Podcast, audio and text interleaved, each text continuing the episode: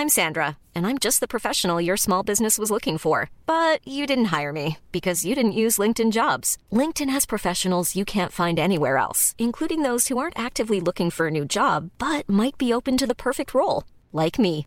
In a given month, over 70% of LinkedIn users don't visit other leading job sites. So if you're not looking on LinkedIn, you'll miss out on great candidates like Sandra. Start hiring professionals like a professional. Post your free job on linkedin.com/people today.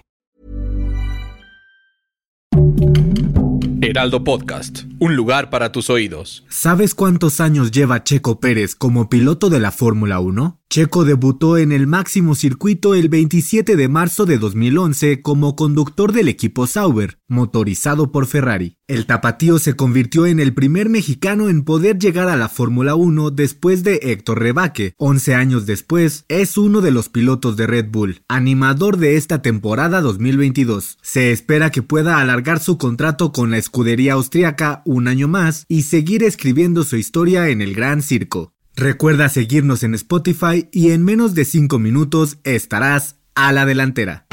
La delantera, las noticias más relevantes del mundo deportivo.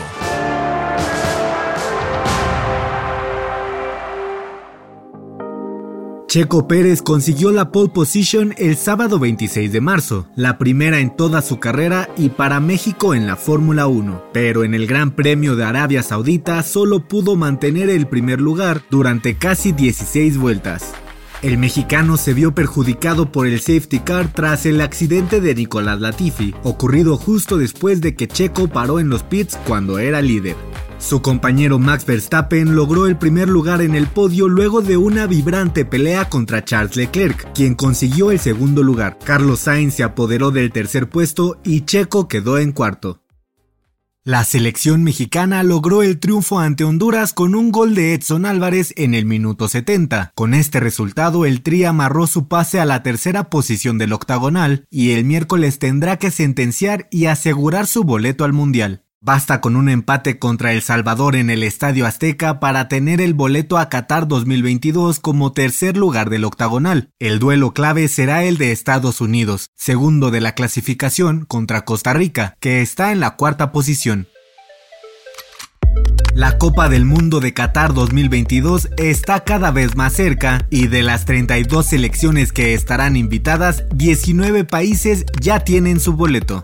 Qatar, Irán, Corea del Sur, Japón y Arabia Saudita ya tienen los dos pies puestos en el Mundial por parte de la Confederación Asiática de Fútbol. La Conmebol tiene instalados a Brasil, Argentina, Ecuador y Uruguay, mientras que la UEFA ya cuenta con Alemania, Dinamarca, Francia, Bélgica, Croacia, España, Inglaterra, Serbia, Suiza y Países Bajos. Canadá se clasificó como la primera selección de la CONCACAF en asegurar su pase a la Copa del Mundo luego de golear 4 por 0 a Jamaica. Estados Unidos tiene prácticamente amarrado su boleto a Qatar.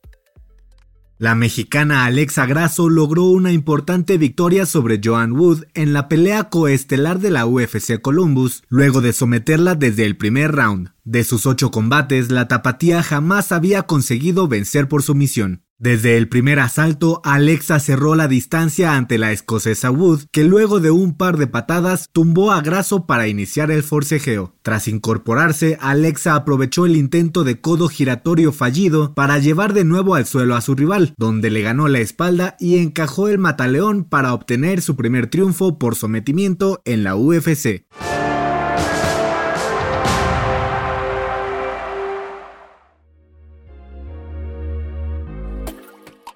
Para tomar la delantera te traemos la agenda con la actividad deportiva más importante de esta semana. El lunes 28 de marzo, los entrenamientos de primavera de la MLB siguen y los Dodgers de Julio Urias se medirán ante los Arizona Diamondbacks. Más tarde, los Memphis Grizzlies enfrentan a los Golden State Warriors en duelo de punteros del oeste. El martes 29, Portugal se juega el pase a Qatar 2022 contra Macedonia, selección que dejó fuera a Italia. Polonia hará lo propio ante Suecia por el boleto mundialista.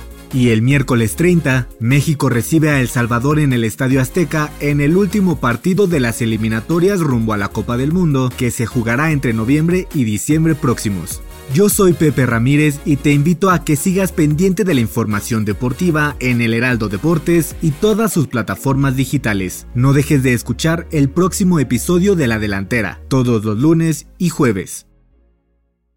La Delantera es una producción del Heraldo Podcast. Encuentra más información en heraldodeportes.com.mx y síguenos en nuestras redes para estar enterado de todo lo que acontece en el mundo deportivo. Twitter arroba heraldodep-mx. Instagram, arroba El Heraldo Deportes MX y encuéntranos en Facebook y YouTube como El Heraldo Deportes.